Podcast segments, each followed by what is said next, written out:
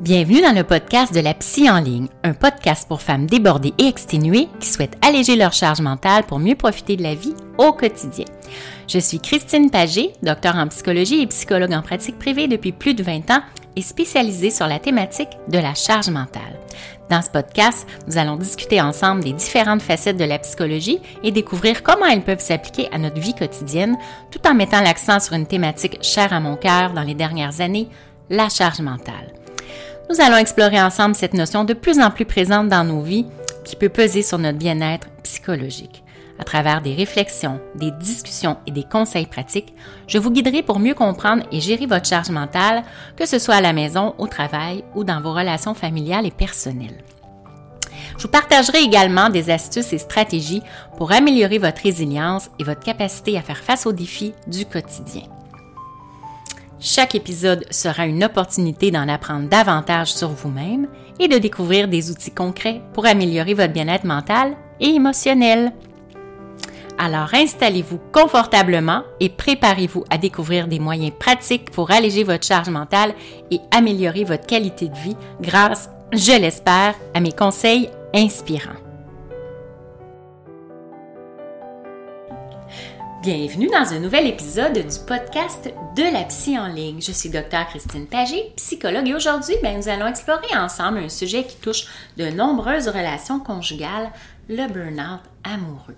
Donc, nous allons voir les causes de ce phénomène, hein, quelles en sont aussi les conséquences, mais surtout, quelles stratégies vous pouvez adopter pour éviter le burn-out amoureux dans votre vie de couple. Donc, concernant les causes, hein, comment on peut comprendre les causes du burn-out amoureux? Bien, ça peut avoir évidemment des origines diverses.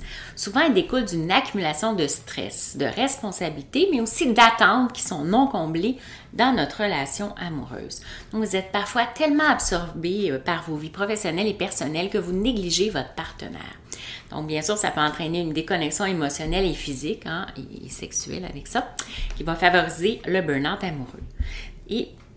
Hein, euh, je reviens mon, à ma thématique de la charge mentale, évidemment, hein, cette fameuse charge mentale qui repose la plupart du temps sur les épaules de la femme dans la famille et qui peut facilement glisser vers une surcharge mentale, mais ça peut également grandement contribuer à l'installation d'une distance dans la relation conjugale et favoriser le développement du burn-out amoureux.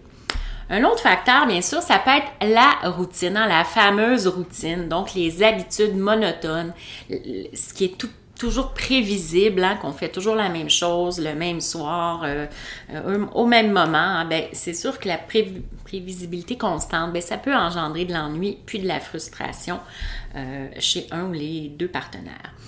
Donc, par ailleurs, hein, des problèmes de consommation et de dépendance, une santé mentale fragile chez un ou les deux partenaires, des troubles de personnalité ou évidemment de la violence verbale, psychologique, voire physique peuvent éminemment mener à un burn-out amoureux.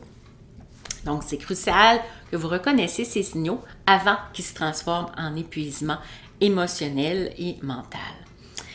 Maintenant que vous avez compris les causes potentielles, ben, on va se pencher sur les conséquences du burn-out amoureux.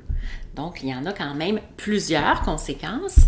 Donc, euh, le burn-out amoureux, ben, ça peut entraîner, c'est sûr, des conséquences graves pour votre relation, puisque la communication s'effrite, l'intimité diminue, puis les disputes deviennent de plus en plus fréquentes, régulières. On peut ressentir un épuisement émotionnel qui va impacter non seulement sa vie de couple, mais aussi sa santé mentale individuelle. Et plus préoccupant, ben, c'est peut-être le fait que le burn-out amoureux, évidemment, ça peut mener à une remise en question profonde de la relation, voire à une séparation ou à un divorce. Donc, c'est vraiment essentiel de prendre conscience des signaux d'alarme pour intervenir avec le temps. Alors, le premier, c'est l'isolement émotionnel. Donc, les partenaires peuvent se retirer émotionnellement de plus en plus, puis vont devenir de plus en plus distants et moins enclins à partager leurs pensées et leurs sentiments un envers l'autre. Numéro 2, perte de l'intimité physique. Donc, bien sûr, le burn-out amoureux peut conduire à une diminution de l'intimité physique et sexuelle, ce qui va affecter la fréquence des contacts physiques, des câlins, des bisous, puis des relations sexuelles. Numéro 3, un changement dans la dynamique de pouvoir, donc des conflits qui ne sont pas résolus. Un épuisement émotionnel peut modifier la dynamique de pouvoir au sein de la relation, ce qui va conduire à certains déséquilibres.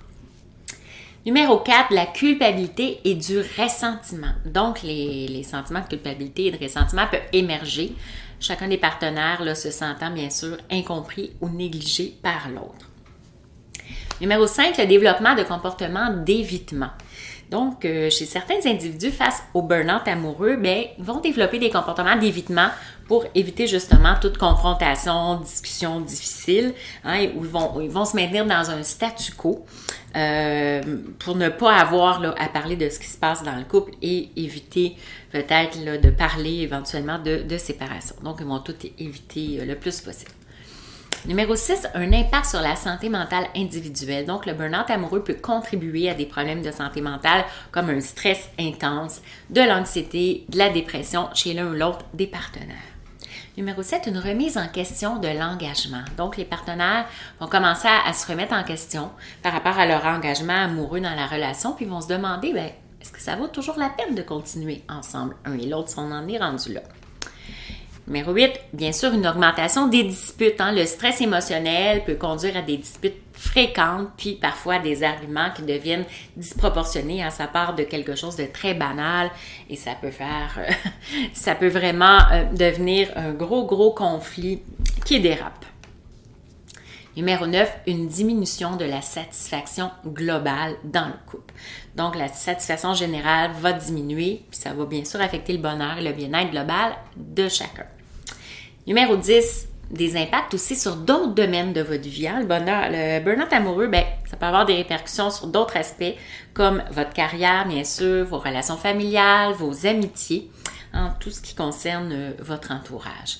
C'est important de noter que ces conséquences peuvent varier d'une relation à l'autre, puis ça dépend, bien sûr, de nombreux facteurs, y compris la durée du burn-out amoureux, depuis combien de temps on se sent en burn-out, puis on est en statu quo, puis la manière dont chacun des partenaires y font face.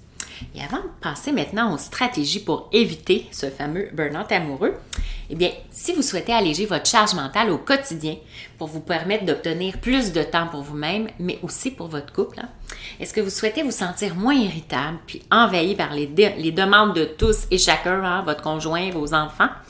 Bien, vous pouvez télécharger mes fiches pratiques, les 9 outils allège mental qui vont être dans la description en dessous pour appliquer mes trucs et astuces dès maintenant. Donc, c'est bien sûr offert pour vous. Donc, j'arrive maintenant à de nombreuses stratégies pour éviter le burn-out amoureux. Premièrement, bien, pratiquez une communication ouverte et honnête. Donc, exprimez vos besoins, écoutez ceux de votre partenaire, puis essayez de trouver des compromis euh, pour que chacun soit satisfait. Hein. La communication, bien sûr, c'est la clé, c'est une des bases euh, d'une relation de couple satisfaisante et réussie. Ça permet de maintenir une connexion émotionnelle qui est forte. Deuxièmement, maintenir la spontanéité dans la relation. On en parlait tout à l'heure des, habitudes et de la routine. Donc, planifier des moments spéciaux, des surprises, des, des activités nouvelles, même s'il n'y a pas d'occasion spéciale pour le faire. Ça permet de briser la routine puis d'apporter un souffle d'air frais à votre vie amoureuse. Numéro 3, prendre du temps pour vous-même. Donc, une relation saine, bien, ça repose aussi sur deux individus épanouis qui ont du temps pour leurs activités, pour leurs passions. Donc, prenez soin de votre bien-être personnel, de vos passions et aussi de vos relations d'amitié en dehors du couple. Quatrièmement, pratiquer la gratitude. Donc, prenez le temps de reconnaître, d'apprécier les aspects positifs de votre partenaire et de votre relation. Donc, la gratitude, ça peut vraiment renforcer le, lien émotionnel que vous avez euh, un envers l'autre. Cinquièmement, bien favoriser aussi l'indépendance de l'autre, hein? encourager, respecter son indépendance, son, autonomie, hein? le besoin de solitude de l'autre, de votre partenaire. Donc, avoir des espaces, des espaces personnels puis des activités individuelles, ça peut contribuer vraiment à maintenir l'équilibre dans votre relation.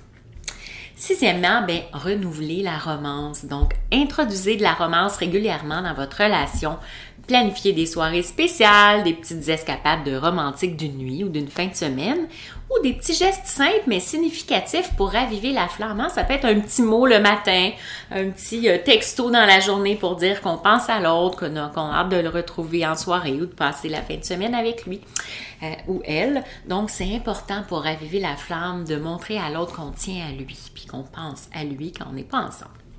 Septièmement, investir dans la communication positive. Hein. C'est bien important de communiquer, mais si c'est toujours pour dire du négatif, on n'ira peut-être pas très loin euh, pour euh, éviter le burn-out amoureux. Donc, adoptez une communication positive en exprimant vos besoins, en évitant bien sûr la critique destructive envers l'autre.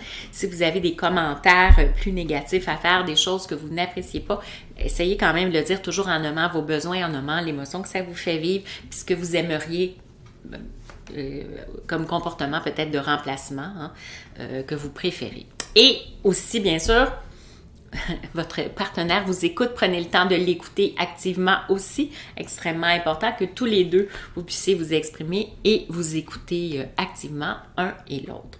Ça va renforcer votre compréhension mutuelle dans le couple.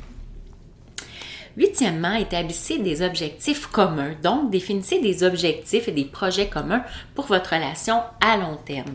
bien sûr, ça peut créer un sentiment de collaboration et d'engagement envers un avenir qui est partagé ensemble.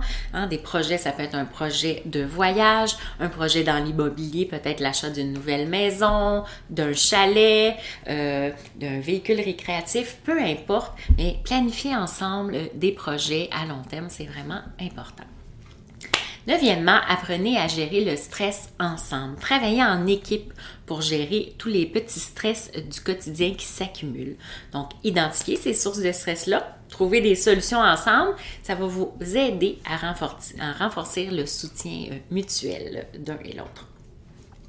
Dixièmement, bien sûr, maintenir une vie sexuelle saine.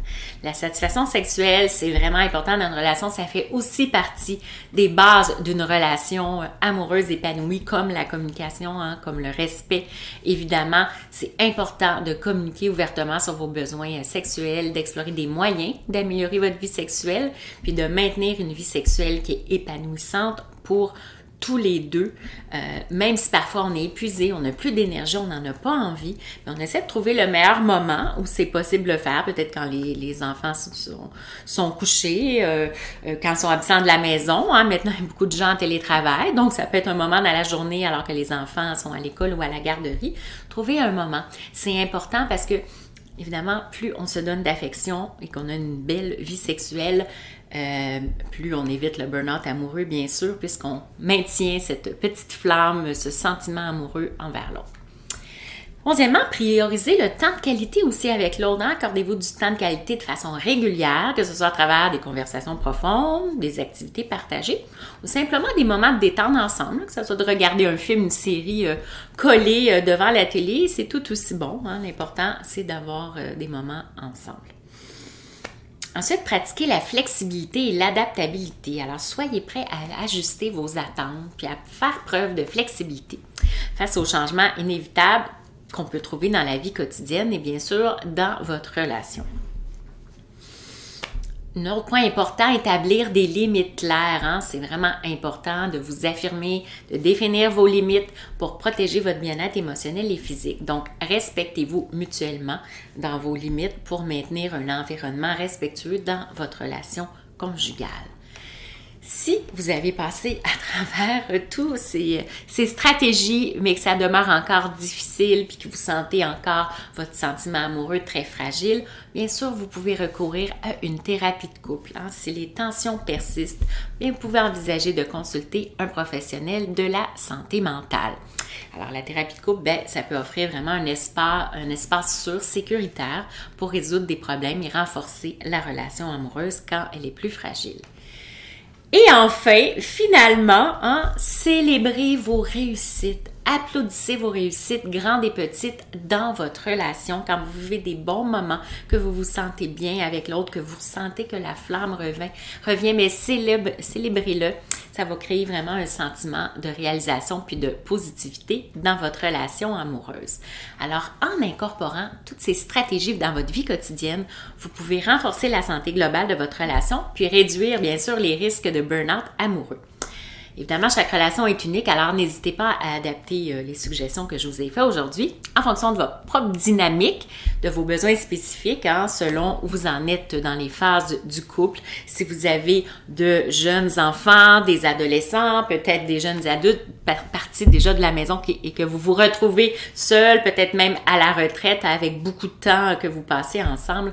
Donc, selon les, les phases de votre relation, eh bien, vous pouvez évaluer ce qui vous convient le mieux dans toutes ces stratégies. Donc, en résumé, ben, nous avons exploré euh, aujourd'hui de multiples facettes du burn-out amoureux, hein, ses causes, ses conséquences, ainsi que des stratégies spécifiques pour éviter cette épuisante réalité dans votre relation amoureuse. Souvenez-vous qu'en tant que couple, vous avez le pouvoir de créer une relation épanouissante et durable dans le temps. Je vous remercie vraiment de nous avoir rejoints dans cet épisode du podcast de la psy en ligne. Bien sûr, si vous avez des questions ou des sujets que vous aimeriez voir abordés dans l'épisode, les épisodes à venir, n'hésitez pas à me contacter par courriel ou par Messenger sur mon groupe privé Facebook Alléger votre charge mentale ou sur Instagram, hein, Christine Pagé, la psy en ligne. Ça va me faire plaisir de vous répondre. Donc, euh, je vous dis à bientôt pour un nouvel épisode et bien sûr, Prenez bien soin de vous et de votre couple avec bienveillance. Au revoir.